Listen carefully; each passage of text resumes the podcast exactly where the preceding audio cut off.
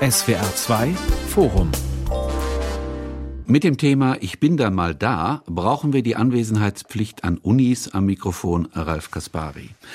Man muss die Studierenden in die Hörsäle zwingen. Das wird von konservativen Bildungspolitikern gefordert. Zugegeben, das klingt nicht gerade nach feinfühliger, auch nicht nach zeitgemäßer Pädagogik, aber die Präsenz der Studierenden an den Unis lässt wohl derart zu wünschen übrig, dass nun in einigen Bundesländern erzieherischer Druck ausgeübt werden soll. In Schleswig-Holstein beispielsweise könnte schon ab dem kommenden Sommersemester Anwesenheitspflicht an den Hochschulen bestehen. In Nordrhein-Westfalen Nordrhein-Westfalen wird heftig darüber diskutiert. Die Landespolitiker überlegen noch, so etwas einzuführen. Die Befürworter verweisen auf Studien, denen zufolge Studenten bessere Leistungen bringen, wenn sie verpflichtet sind, Seminare und bestimmte Vorlesungen zu besuchen. Gegner geben immer wieder zu bedenken, da werde das selbstbestimmte Lernen bedroht, da behandle man junge Erwachsene wie Schüler. Wer hat recht? Wie sinnvoll ist die Anwesenheitspflicht? Darüber wollen wir heute diskutieren. Ich begrüße Heike Schmoll, Journalistin bei der FAZ, zuständig für das Ressort Bildung. Frau Schmoll, darf ich fragen, was haben Sie studiert? Germanistik, Theologie. Anwesenheitspflicht?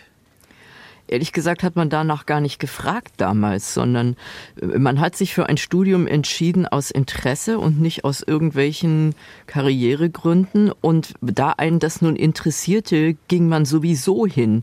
Ich kann mich nicht daran erinnern, dass ich mich vor Seminaren gedrückt hätte, zumal die zum Teil so gut waren, dass man noch ernsthaft was verpasst hätte. Sind Sie für oder gegen die pflichtgemäße Anwesenheit?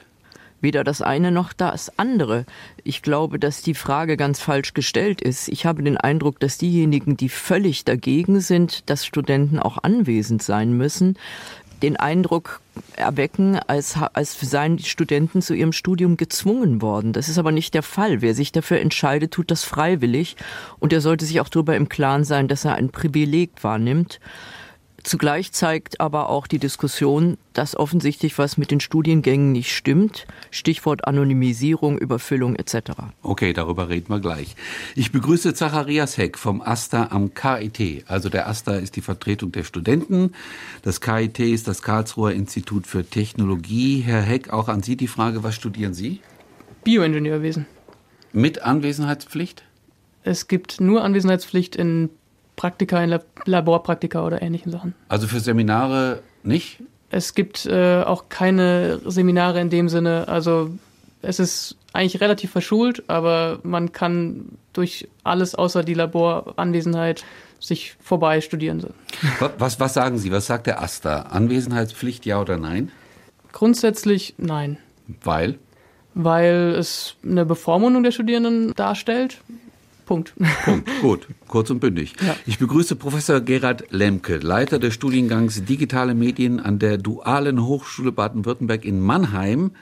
Herr Lemke, wie ist das bei der Hochschule? Anwesenheitspflicht, ja oder nein? Also wir haben bei uns in Baden-Württemberg an der dualen Hochschule keine zwingende Anwesenheitspflicht. Man muss dazu aber auch wissen, dass die Hochschulausbildung im Bachelor Master gemeinsam mit äh, Unternehmen und öffentlichen Unternehmen stattfindet. Und die haben natürlich ein großes Interesse, dass äh, ihr Führungs- und Fachnachwuchs äh, an den Hochschulen anwesend ist. Also eine andere Situation an, in Anführungsstrichen, anderen Universitäten. Wie sehen Sie es trotzdem prinzipiell? Sollte man sowas einführen wie eine Anwesenheitspflicht? Entscheidungsfragen sind schwierig, ich liebe sie aber dennoch und äh, ich finde, dass Anwesenheitspflicht gut ist und dass wir jetzt aber nicht mit ähm, erzieherischen, disziplinarischen oder gesetzlichen Maßnahmen davor gehen sollten, sondern das zeigen ja ähm, Studien, insbesondere ja auch die Metastudie von Rolf Schulmeister, der in 25 Ländern genau dieser Frage nachgegangen ist. Und das Ergebnis ist, Anwesenheit lohnt sich auch heute noch.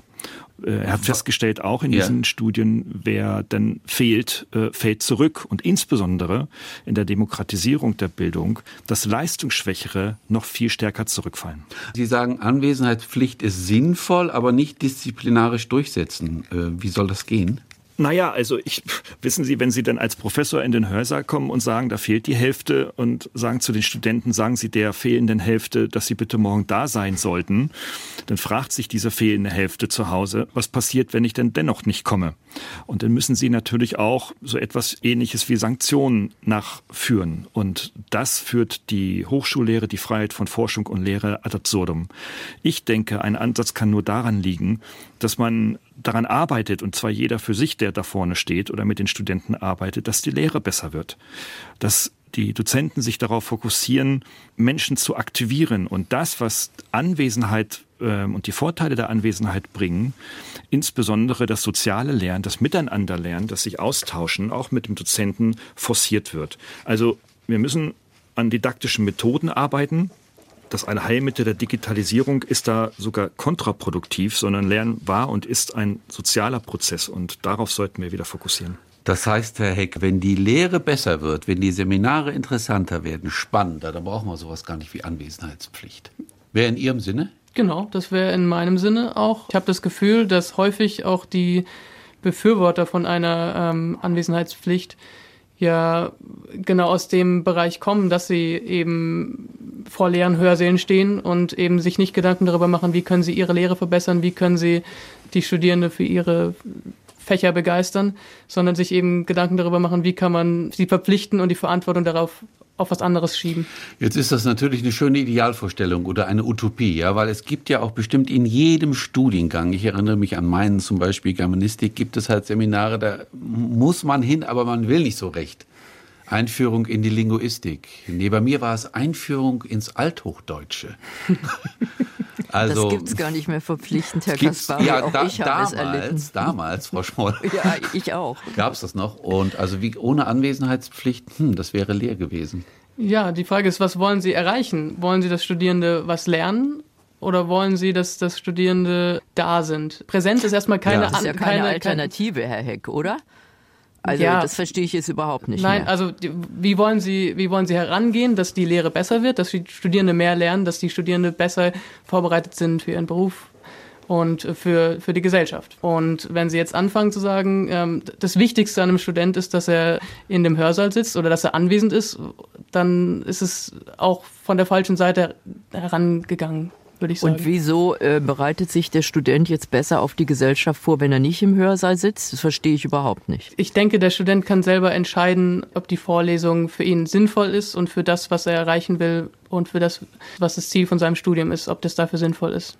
Also das ist so ähnlich wie wenn man im Matheunterricht der Schule fragt, also äh, quadratische Gleichung brauche ich leider später im echten Leben nie, also brauche ich sie auch nicht zu lernen. Das mhm. halte ich für reichlich kurzschlüssig. Man weiß im Studium häufig überhaupt nicht, welche Lehrveranstaltung für den Beruf und häufig steht der ja gar nicht fest im, im, im Studium, sondern es ergibt sich erst hinterher. Die meisten Leute wechseln sowieso ihren Beruf mindestens zweimal in heutigen Berufsbiografien. Also mit anderen Worten, ich finde, man man braucht ein gewisses Theoriepotenzial, um hinterher auch argumentieren und entscheiden und vor allem Urteile fällen zu können. Das gilt sicherlich in geisteswissenschaftlichen Fächern noch viel mehr als an einer dualen Hochschule, wo man ohnehin sehr praktisch auch lernt mit dem Unternehmen zusammen. Also behaupten Sie jetzt, dass die Professoren und die, die Hochschulen ja schon das besser wissen als die Studierende, ähm, was sie fürs Berufsleben später brauchen? Zum Teil behaupte ich das ja, beziehungsweise die Studierenden können es gar nicht besser wissen. Ich glaube, dass das Ganze eine Kehrseite der Bologna-Reform ist. Die Bologna-Reform hat vor allem im Bachelor dazu geführt, dass es eine enorme Präsenzstundenzahl in der Woche gibt, dass die Prüfungsinflation zugenommen hat. Es schreibt keiner mehr eine Hausarbeit, sondern es werden kurzfristige Prüfungen anberaumt, also mündliche Prüfungen, Klausuren etc. Das halte ich übrigens für einen definitiven Nachteil. Es wäre viel wichtiger, mal eine Hausarbeit zu schreiben und zu gucken, ob man eigentlich schriftlich auf 30 Seiten irgendwas sinnvoll darlegen kann. Das merkt man nämlich dann erst in der Bachelorarbeit heute, dass man das gar nicht kann. Also mit anderen Worten, ich glaube, dass auch die Anonymität in überfüllten Lehrveranstaltungen dazu führt, dass die Anwesenheitspflicht leidet. Wenn man in einer kleinen Lehrveranstaltung ist, wo der Lehrende einen persönlich kennt mit Namen und wenn man ihn kennt, dann gibt es auch sowas wie eine gegenseitige Anwesenheitserwartung. Die fällt in den Bachelorstudiengängen weitgehend weg. Okay, jetzt lassen wir uns noch mal ganz kurz einen anderen Aspekt ins Feld führen, der damit jetzt, glaube ich, zusammenhängt. Also Anwesenheitspflicht. Wenn man sowas fordert, dann schwingt da ja auch immer wieder mit, dass die meisten Studenten eigentlich ein bisschen faul sind und lieber zu Hause bleiben und sich die Lehrveranstaltung über YouTube oder andere Medien angucken, dass sie die Lehrveranstaltung in Anführungsstrichen schwänzen. Stimmt dieser Faulheitsvorwurf, Herr Lemke? Gibt es sowas in letzter Zeit immer häufiger? Naja, also natürlich gibt es faule Menschen und darunter natürlich faule, faulere Studierenden, die also eine geringere intrinsische Motivation haben. Und wenn Sie sich mal so die Masse der Studierenden heute anschauen, dann kann man die schön dritteln, also in drei Typologien einsortieren. Da ist dann so ein Drittel, die sind relativ demotiviert und wissen auch nicht, was sie da eigentlich machen oder wollen. Da gibt es dann die, das Gegenteil, der, wir haben damals gesagt, der Streber, die auch in den ersten Reihen sitzen und eine sehr hohe intrinsische Motivation also, haben. Also, wenn ich Sie kurz unterbrechen darf, ja? diese Streber, ein Drittel, sind überhaupt nicht das Problem. Hm, die sind denn da, ne? Die, die sind, sind, da, ja. Die sind in den gerne da, Reihen. oder? Ja, die sind dann gerne da. Davon gehe ich aus. Und das dritte, dritte, ja, das ist dann halt so die graue Masse. Die schwimmt dann so mit und schaut dann, hm, wie ist so die Gruppendynamik. Und ähm, wenn sich denn das erstere Dritte, das weniger motiviert ist, durchsetzt in dieser Gruppendynamik, zieht sie diese graue Masse mit und dann kommt es vor, dass da nur noch 30 Prozent sitzen. Das kommt vor. Stimmt das, Herr Heck? Diese Drittelung? Aus um, Ihrer ähm, Erfahrung? Ein Drittel demotiviert, ein Drittel Streber, ein Drittel graue Masse. Ich glaube, ich sage jetzt mal ganz kurz, ich habe in den 80er 1980 bis 89 studiert. Da war das eigentlich auch schon so, diese Drittelung. Das mhm. hat sich überhaupt nicht verändert. Ja, ich kann mir vorstellen, dass die graue Masse noch ein bisschen größer tatsächlich ist. Da sind halt ganz unterschiedliche Menschen dabei, die aus ganz unterschiedlichen Gründen auch studieren. Und da muss man halt auch unterscheiden. Man kann halt kein Gesamtkonzept machen, so sollte ein Studium sein, so ist es wichtig, dass alle da sind, weil halt in der grauen Masse ganz viele diverse Gründe dafür da sind, dass sie halt mal nicht da sind oder mal da sind oder dass sie besser lernen, wenn sie halt zu Hause sind oder dass sie äh, generell Schwierigkeiten haben mit, also zum Beispiel, dass sie noch einen Job neben dem Studium haben müssen oder dass sie eine Behinderung haben oder auf ein Kind aufpassen müssen oder auf pflegebedürftige Eltern, ähm, um pflegebedürftige Eltern sich zu kümmern, so dass man kein grundlegendes Konzept für diese graue Masse finden könnte. Und ich glaube, darum dreht sich ja auch gerade so ein bisschen. Die, die ähm, überhaupt keine Lust auf das Studium haben, sollten das nicht studieren. Da können wir uns auch, glaube ich, auch einig sein. Und um die graue Masse kann man sich nicht kümmern, indem man quasi ein Konzept vorlegt, so was wie Anwesenheitspflicht. Aber reden wir, Frau Schmoll, über diese graue Masse, wenn wir über, äh, über Anwesenheitspflicht reden, weil die anderen sind doch, glaube ich, eher kein Problem. Die Demotivierten, naja, mein Gott, äh, die sind halt demotiviert. Kann man die mit Anwesenheitspflicht motivieren? Nö. Nein, also ne? ich, ich meine, so. ich denke mir sowieso, wenn ich eine Lehrveranstaltung zu halten hätte, würde ich sowieso sagen, ihr müsst nicht kommen, aber wenn ihr nicht kommt, seid ihr selber schuld. Mit anderen Worten, die äh, Lehrveranstaltungen so gut machen, dass man tatsächlich was verpasst. Okay. Aber was zu der grauen Masse geht, also ehrlich gesagt, die Gründe, die Herr Heck anführt, die wirken auf mich so, als sehe er das Studium nur als Lernen. Es mag ja sein, dass das an Fächern beim KIT äh, zum Teil so, so ist, aber das ist doch keine Reproduktion Reproduktion von irgendwelchem Lernen, was man auch zu Hause erledigen könnte. Es geht doch wirklich um die Seminardebatten, es geht um Gespräche. Und da kommt es natürlich auch darauf an, dass der Dozent es entsprechend gut macht. Also wir haben in den 80ern, und das haben Sie sicher auch erlebt, Herr Kaspari, diese Referatstorturen gehabt mit fünf Referaten in einer Seminarsitzung. Mhm. Das ist natürlich vergleichsweise witzlos. Ja? Also höchstens ein Referat, höchstens eine halbe Stunde und dann Diskussion und dann wirklich sozusagen weitergehende Diskussion, in der auch wirklich Argumente ausgetauscht werden, vor allem in der man, in der man lernt, wirklich in ah. einem geschützten Raum vernünftig zu debattieren. Äh, wenn ich Sie jetzt richtig verstehe, Frau Schmoll, Anwesenheitspflicht ist nicht nötig. Die Seminare müssen besser werden, damit alle motiviert werden. Aber gleichzeitig sagen Sie, es ist absolut notwendig, der Face-to-Face-Kontakt von Student zu Prof. Ja, weil man sonst auch an der Fernuni Hagen sich einschreiben kann. Und das Niemand ein, Und dann würden die, aber die, die Studenten würden mit Freude ins Seminar gehen, wenn die Seminare gut wären. Das wird nicht bei allen so sein, aber es wird zumindest bei einem großen Teil so sein. Zugleich würde ich aber nicht sagen, alle Seminare sind schlecht, weil die Anwesenheit schlechter wird. Ja. Es ist nun mal ein normaler Prozess, gerade in dem gegenwärtig sehr verschulten und restringierten Bachelorstudium, dass diejenigen, die den meisten Druck ausüben, zum Beispiel durch fortgesetzte Prüfungen, zum Beispiel durch Exzerpte, zum Beispiel durch Protokolle, dass diejenigen natürlich ihre Seminare voller haben als diejenigen, die den Druck nicht ausüben. Leider. Ja, also Lernen ist nicht nur Wissensreproduktion, sondern natürlich auch eine Persönlichkeitsentwicklung. Und man kann ja sich aus dieser Perspektive mal dem annähern. Also angefangen von dem Erlernen einer Debattenkultur, der Auseinandersetzung unterschiedlicher Argumentationen, auch der Auseinandersetzung mit der vermeintlich verkündeten Wahrheit eines, eines lehrenden Professors beispielsweise aber vor allem dann auch das Erlernen von Frustration und Frustrationstoleranzen. Denn äh, natürlich, das Leben äh, ist ja nun wahrhaftig kein Ponyhof, ähm, in dem man dann immer nur das an Wissen und an Handlungen ausführen darf, was einem gerade so genehm ist. Das ist eine Wunschvorstellung, das ist eine Utopie. Die Realität ist, man muss auch Dinge tun, die nicht so schön sind und sich mit Dingen auseinandersetzen, die einfach auch Kulturgut sind. Ob das nun einfachste mathematische Dreisatzrechnungen sind und ähnliche. Und wenn wir beobachten, dass jemand, der in ein technisches Studium geht, Probleme im, im, in der Dreisatzrechnung hat, dann sehen wir, na ja, also äh, vielleicht macht es Sinn, dass der hier mal öfter sitzt oder vielleicht auch in den Tutorien dabei sein äh, kann.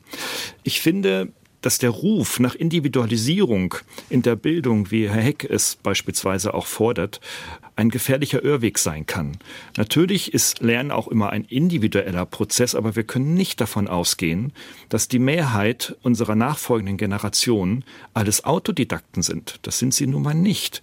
Die meisten brauchen eine Begleitung, eine, eine Förderung, ein an die Hand nehmen. Das muss kein Coaching oder Mentoring gleich sein, aber schon, dass der Lehrende auch ein offenes Ohr für diese Menschen hat und sie mit an die Hand nimmt und sie halt auf einem Weg in ihrer Entwicklung auch begleitet. Das halte ich für extremst wichtig und richtig ist, dass wir an den Hochschulen. War das jetzt ein Votum für Anwesenheitspflicht? Ja. Ja, natürlich. Ja. Natürlich. Aber nicht in allen Veranstaltungen, sondern? In ausgewählten? Alle oder keiner. Also das ist so okay. extrem. Ich würde sagen schon. Also über 90 Prozent sollte Anwesenheitspflicht da sein. Und äh, Frau Schumann, ich gebe Ihnen da vollkommen recht. Natürlich finden es Leute, die in der 10. Klasse äh, Mathe abgewählt haben, im, auf dem Gymnasium nicht toll, wenn sie auf einmal im ersten Semester Mathematik machen müssen. Das ist ja klar. Aber es ist halt auch ein Selektionskriterium, das ist ein schlechtes Wort, aber ein Kriterium halt auch der Auswahl für die eigene Studienentscheidung. Absolut. Und wenn man da dreimal nicht durchgekommen ist, dann muss man sich überlegen, ob man tatsächlich Ingenieur werden will. Und insofern, man muss auch protegieren, dass, dass man auch manchen Menschen eine Entscheidung auch abnehmen muss. ja.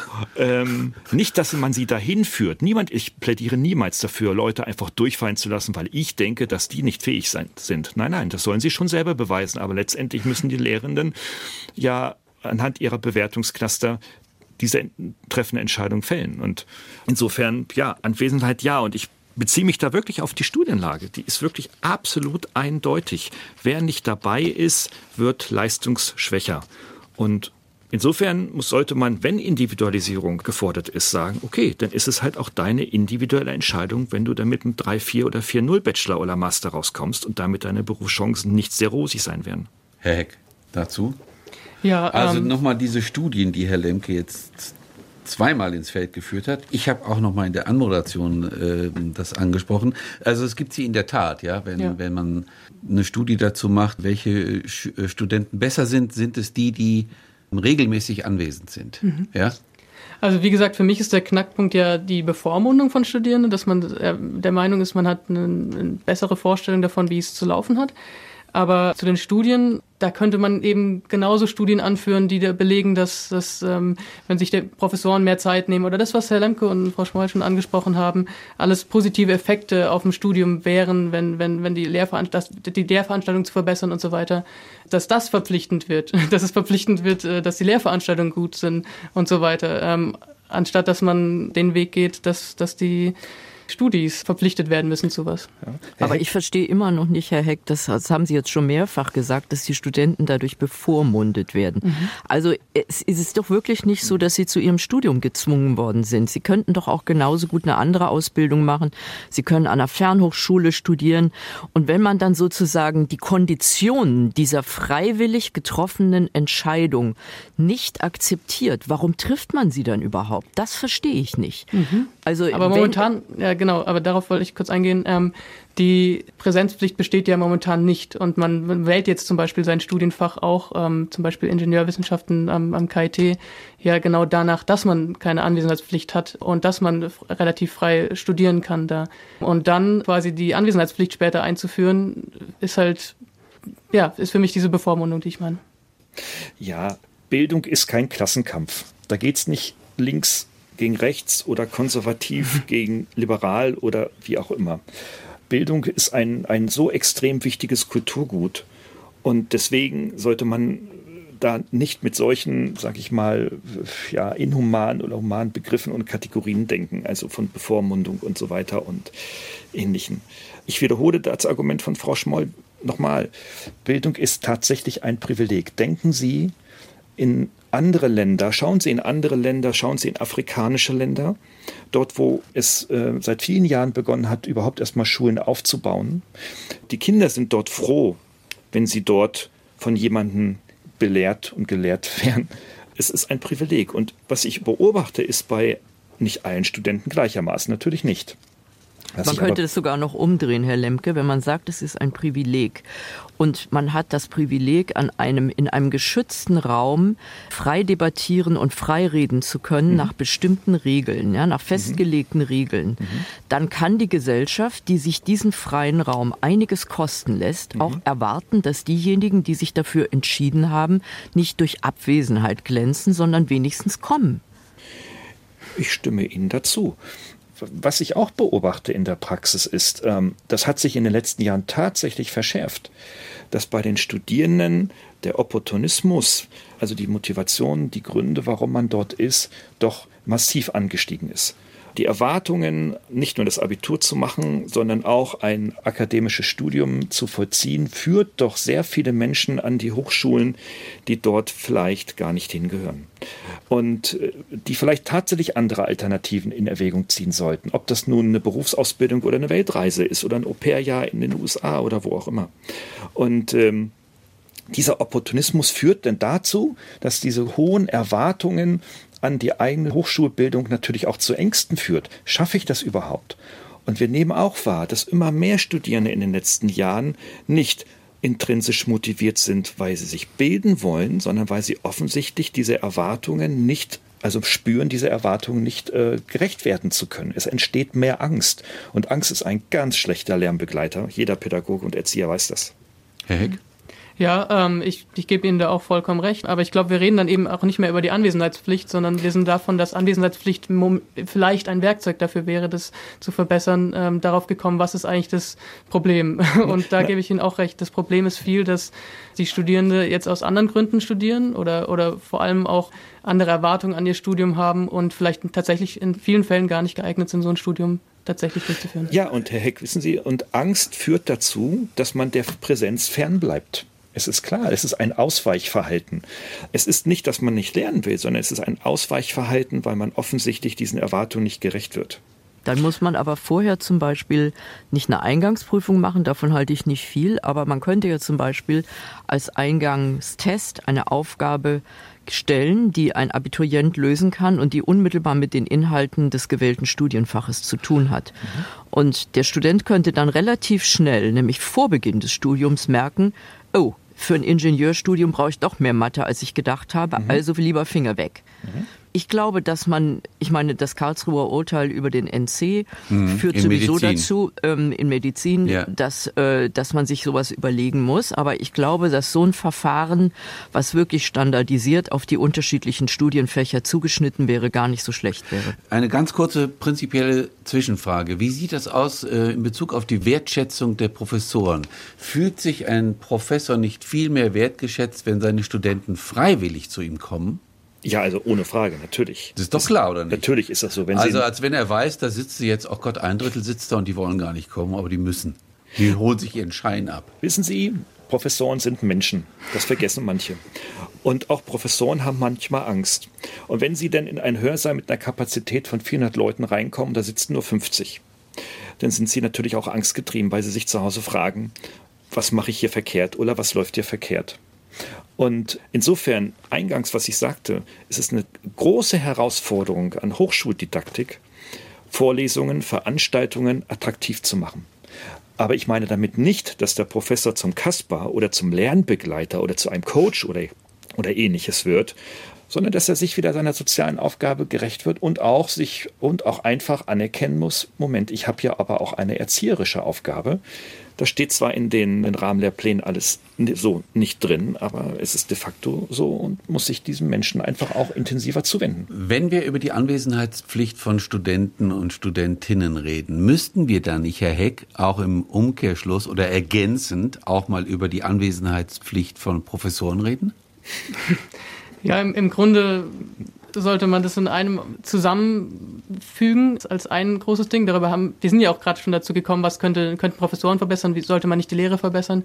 Aber das ist für mich ein und dieselbe Sache. Wir müssen, wir sollten gemeinsam quasi gucken, wie, wie man sich optimieren kann oder wie man das System optimieren kann. Und es würde halt, wenn man Anwesenheitspflichten von Studierenden fordert, vielleicht auch dazu führen, dass man fordert von Professoren, dass sie auch in entsprechende Leistung bringen, nicht nur, wie wir es vorher hatten, in guten Lehrveranstaltungen, sondern eben auch mit ansprechbar für die Studierende und Dasein, eine Sprechstunde anbieten und wirklich auch die Sprechstunde bewerben. Und ja, äh, gibt es da Defizite aus Ihrer Sicht? Also Wenn, wo man dann wirklich sagen würde, also auch dieses Personal bräuchte eine Anwesenheitspflicht. Es liegt aus meiner Sicht, ich will den Professoren da keine nicht pauschalen Vorwurf machen und auch vielleicht nur einzelnen Professoren, aber ähm, es liegt einfach an dem Betreuungsverhältnis an vielen Stellen. Ein Professor kann sich nicht um so viele Studierende kümmern, die in seinen Fächern drin sitzen teilweise. Und wir haben nämlich das umgekehrte Pro Problem meistens am KIT, dass die Hörsäle nicht groß genug sind für die Studierenden, trotz Aha, dass es keine Anwesenheitspflicht ja. gibt. Und da kann man fast dankbar sein, dass eben nicht alle sich gezwungen fühlen, daherzukommen, weil sonst hätten die keinen Sitzplatz teilweise. Aber nochmal Anwesenheitspflicht der Professoren, äh, Frau Schmoll. Also ist das legitim, danach zu fragen? Wenn ein Professor an einem Tag keine Lehre hat, dann soll er zu Hause auch mal forschen können und in Ruhe lesen können und nicht da wie so ein, wie so ein Anwesenheitspflichtiger in seinem Zimmerchen sitzen, zumal die zum Teil nun wirklich zu Hasenstellen geraten sind. Da kann man auch nicht ordentlich forschen.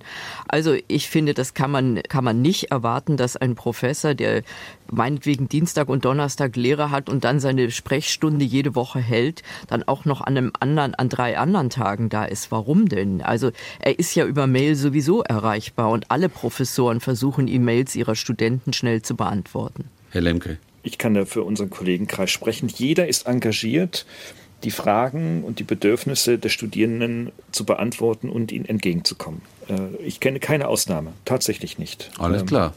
Über Anwesenheit von Professoren, da wird auch bei uns immer mal wieder diskutiert. Ich denke, es hat weniger etwas mit der Qualifizierung von Forschung und Lehre zu tun.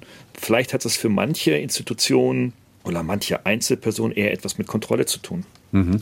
Sagen Sie, Herr Lemke, also Sie haben jetzt nochmal votiert die letzten äh, Male für die Einführung einer Anwesenheitspflicht. Und auch, so habe ich Sie verstanden, für fast alle Veranstaltungen. Ich glaube, es kursierte die Zahl von 90 Prozent von ihnen. Also wie prüft man sowas eigentlich und bräuchte da eine Uni nicht nebenher einen riesigen bürokratischen Apparat? Also ich stelle mir eine gut besuchte Vorlesung vor, Einführung in VWL oder so mit 250 Leuten. Wie will man das abprüfen? Machen Sie Vorschläge. Naja, man kann das elektronisch beispielsweise abprüfen. Ne? Also ähm, wir kennen es ähm, in Australien beispielsweise, in Sydney wird das auch so gemacht. Jeder kriegt ja seinen Studentenausweis, das ist so eine Kunststoff-ID-Card, vergleichbar des Personalausweises. Und ähm, da äh, Chips sind da sowieso schon drin für Bibliotheksnutzungen, Mensanutzungen und so weiter. Und da kann man so etwas natürlich dann auch prüfen, anonymisiert, dass wenn man einen Hörsaal zu einer bestimmten Zeit dann betritt, dass dann die Anwesenheit aktiviert wird, ohne dass man jetzt Personendaten natürlich abfragt. Das ist datenschutzrechtlich nicht möglich. Und äh, ja, und daraus kann man dann, diese Daten kann man sammeln und daraus dann auch hochschulpolitische Entscheidungen treffen und sehen, ja, so, so und so viel sind 90 Prozent sind anwesend, das ist für uns okay an der Hochschule, für unsere Studiengänge woanders vielleicht in eher projektorientierten Studiengängen, wo auswärts gearbeitet wird, vielleicht eine geringere. Und so kann man das dann schon äh, mit technologischen Hilfsmitteln tracken. Unsere Technikerin, die vor der Scheibe sitzt, hat mir gerade aufs Ohr gesagt, wie wäre es dann, wenn ich den Ausweis meines Freundes mitnehme? ja, das ist ja, ja Mai. Ja, also das, das könnte sind, ja auch möglich sein. Das sind dann Ausnutzungsverhaltensweisen, ja, aber, damit, ja. damit muss man kalkulieren. Aber ja. wollen wir sowas haben, Herr Heck? Ja, ich glaube, genau, das wird halt auch umgangen von den Leuten, die nicht unbedingt kommen wollen und gehen wieder an dem Problem vorbei eigentlich. Also wie gesagt, für mich geht die ganze Sache mit der Anwesenheitspflicht an dem Problem vorbei, aber an dem ja. Problem, dass man die Lehre permanent verbessern sollte. Ja, sozusagen, so, das, genau. Das, das, das wäre das wär Ihr Kritikpunkt. Genau. Frau Schmoll, bei diesem ganzen Thema schwingt ja wirklich die Frage mit, welche pädagogischen Probleme wollen wir eigentlich mit so etwas wie Anwesenheitspflicht lösen? Ich habe Sie am Anfang ja so verstanden, wir brauchen das nicht. Sie sagen weder das eine noch das andere, also weder Ja noch Nein. Wo liegt denn für Sie der Mittelweg? Also Verbesserung der Lehre auf jeden Fall? Verbesserung der Lehre in jedem Fall. Wenn Sie das fordern, dann wäre für mich, ich muss gleich die Frage nachschieben, also wir reden doch permanent über die Verbesserung der Lehre. Passiert da nichts an den Unis? Doch, da passiert sehr viel, aber manchmal auch nicht das Richtige. Und manchmal muss man auch einfach sagen, sind den Unis auch die Hände gebunden. Sie haben eben nun mal nur eine bestimmte Anzahl von Professoren für eine meist zu große Anzahl von Studenten.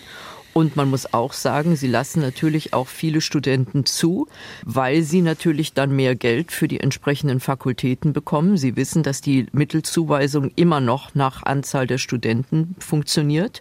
Das halte ich für grundfalsch. Also mit anderen Worten, man misst im Grunde an die ganze Kapazitätsverordnung dran, aber da will keiner dran. Kein Bundesland will da dran. Ähm, das Entscheidende für mich ist eigentlich, dass man vorher doch ein bisschen genauer testet, wie hoch ist eigentlich die Motivation und warum hat sich ein Abiturient für ein Studium entschieden. Ich glaube, dass die ganze OECD-Propaganda dass man als Akademiker einfach besser ist, dass man mehr verdient, dass die Karrierechancen größer sind etc. Die spiegelt sich doch in den übervollen Unis, in denen man dann eben merkt, das ist nicht das richtige Studium und dann eben Ausweichmanöver ähm, produziert.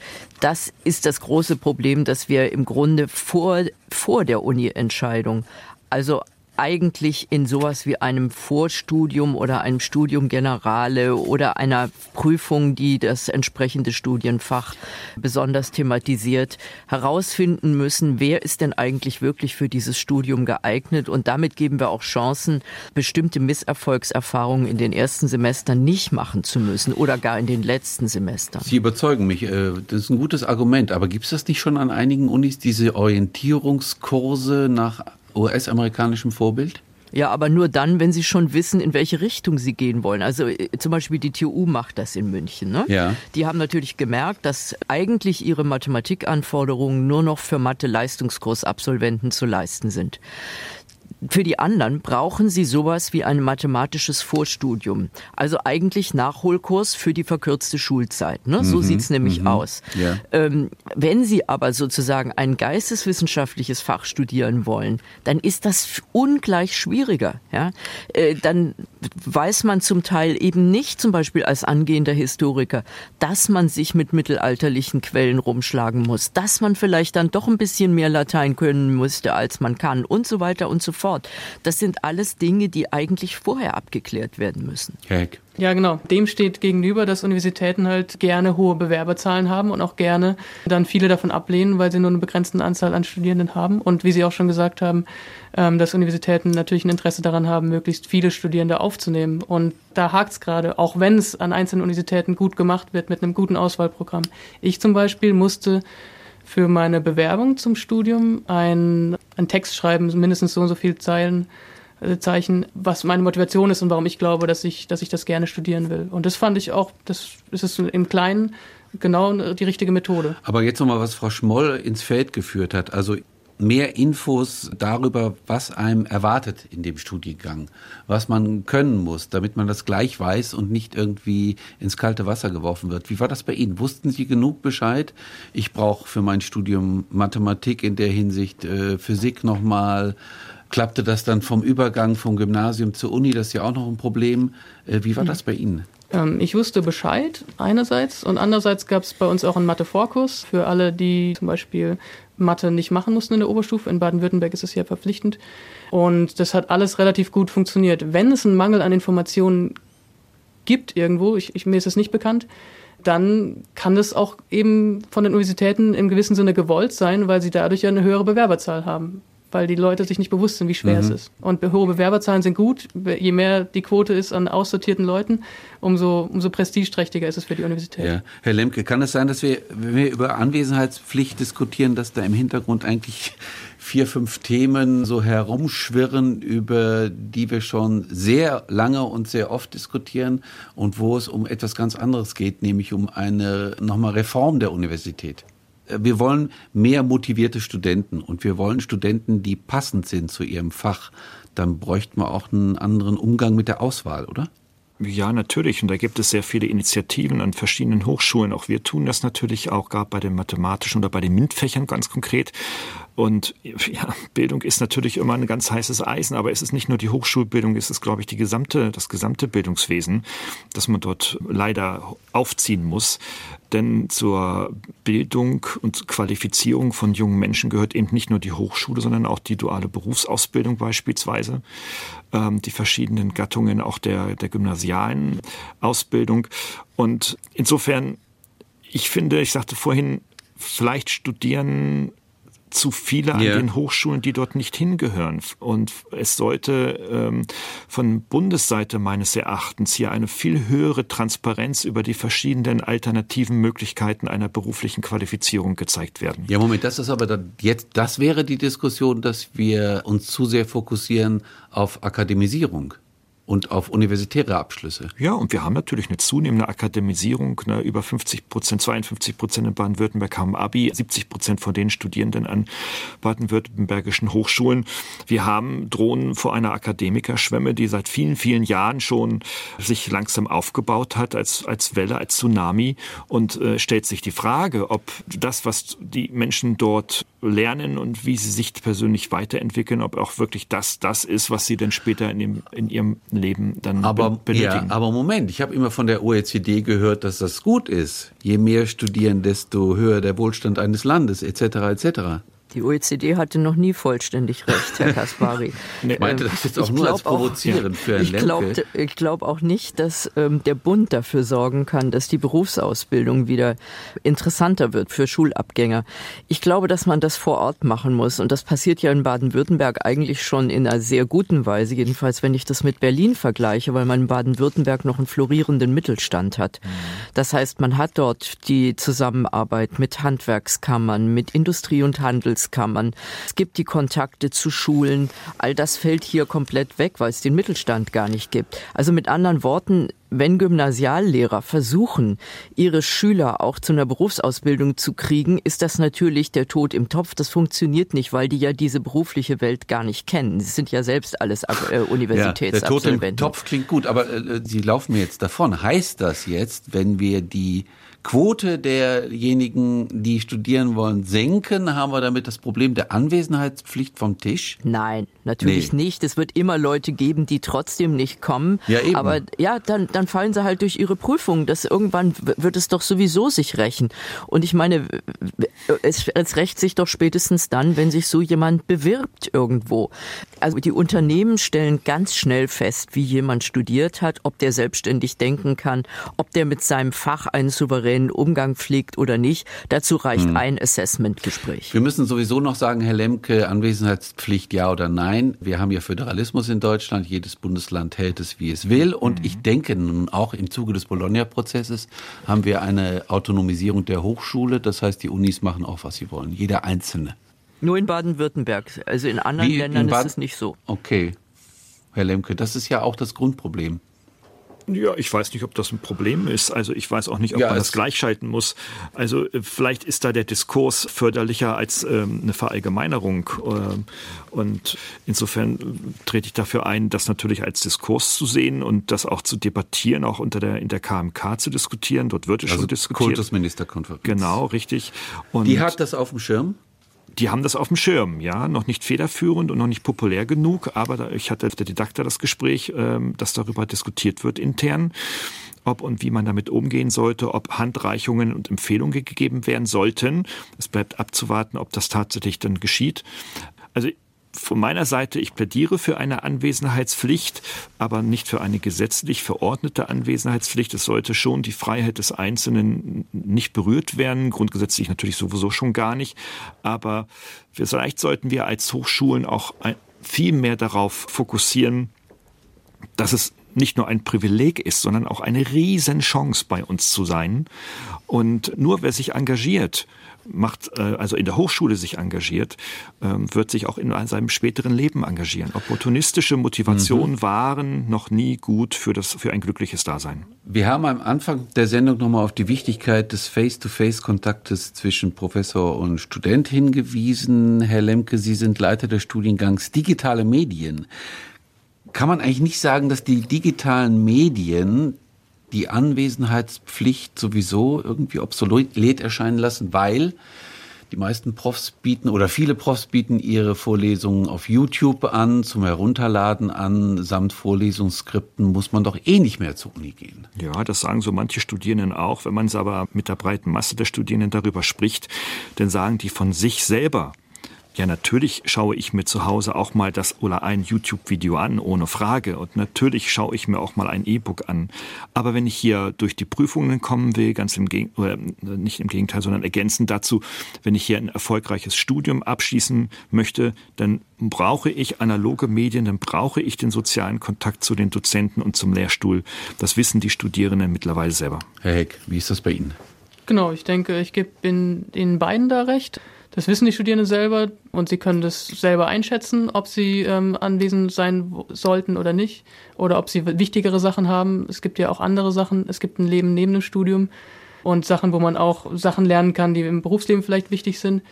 Und wenn es sich sowieso recht, was ich auch der Meinung bin, dass man nicht anwesend ist, mhm. dann muss man die auch nicht äh, verpflichten dazu, die Studierenden, und unbevormundet ins Verderben rennen lassen. Mein Großvater sagte mal einen Satz, er sagte immer, Junge, von nix kommt nix. Das ist jetzt so, so was Wertkonservatives, könnte man denken. Aber da ist ja natürlich ja was Wahres dran. Also, nochmal, wenn man sich da nicht engagiert, wird man auch später nicht erfolgreich sein. Nochmal Nachfrage an Herrn Heck, weil ich glaube, Sie hatten nicht auf meine Frage geantwortet. Sind die digitalen Medien für Ihre Kollegen und Kolleginnen schon ein Ersatz für die Anwesenheit? Nein, nein, ähm, sondern nur ergänzend, ja. oder? Die also man guckt das auch, ja. auf YouTube also es wird nicht auf YouTube bei uns hochgeladen, glaube ich, aber wenn man sich äh, zusätzliches Material anguckt, das ist ähnlich wie ein Vorlesungsskript runterladen zu können. Das ist, das ersetzt nicht, tatsächlich da zu sein und Fragen stellen zu können an den Professor oder die Übungsleiter. So, Frau Schmoll, was machen wir jetzt mit der Diskussion?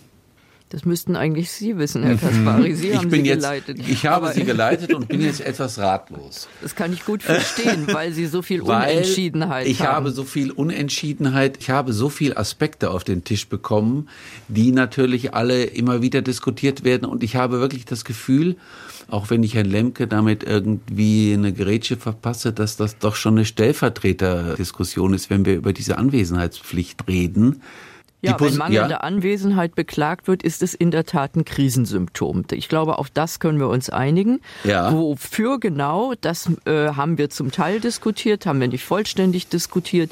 Ich finde es bei Nordrhein-Westfalen, das ja nun 2014 die Abschaffung der Anwesenheitspflicht in sein Hochschulgesetz geschrieben hat und es nun wieder reinschreiben will, nachdem die Regierung gewechselt hat, da kann ich das relativ gut nachvollziehen, weil ein Staatssekretär dafür gesorgt gesorgt hat, dass es nun wirklich eine geradezu kasuistische Auslegung dieser Abwesenheitspflicht der Erlaubten gab. Also das war derartig lächerlich. Also man kann sich eigentlich keine Prüfungssanktion vorstellen, die noch lächerlicher gewesen wäre, um Anwesenheit zu überprüfen. Deshalb, wenn Nordrhein-Westfalen das machen will, soll es das tun. Es gibt nur wirklich keine ernsthafte Sanktion bis hin zur Exmatrikulation, die sozusagen gerichtsfest wäre. Und das wissen die Hochschullehrer auch und die Studenten auch. Frau Schmoll, vielen Dank für das Schlusswort. Sie haben mir geholfen. Es geht um ein Krisenphänomen. Ich denke, das können alle unterschreiben, Herr Heck. Ja. Ein Krisenphänomen, was eigentlich dahinter steht, hinter der Diskussion. Ja, und ein, ein genereller Wandel der Hochschullandschaft. Das muss nicht unbedingt eine Krise sein, aber es ändert sich das und jetzt tauchen andere Probleme auf. Einfach. Herr Lemke, Sie sagen auch Ja dazu. Absolut. Dankeschön. Das war das SWR2 Forum. Heute mit dem Thema Ich bin dann mal da. Brauchen wir die Anwesenheitspflicht an den Unis? Es diskutierten Heike Schmoll, Journalistin bei der FAZ, zuständig für die Bildung, Zacharias Heck vom AStA am KIT, also Karlsruher Institut für Technologie und Professor Gerald Lemke von der Dualen Hochschule Baden-Württemberg in Mannheim. Durch die Sendung führte Ralf Kaspari.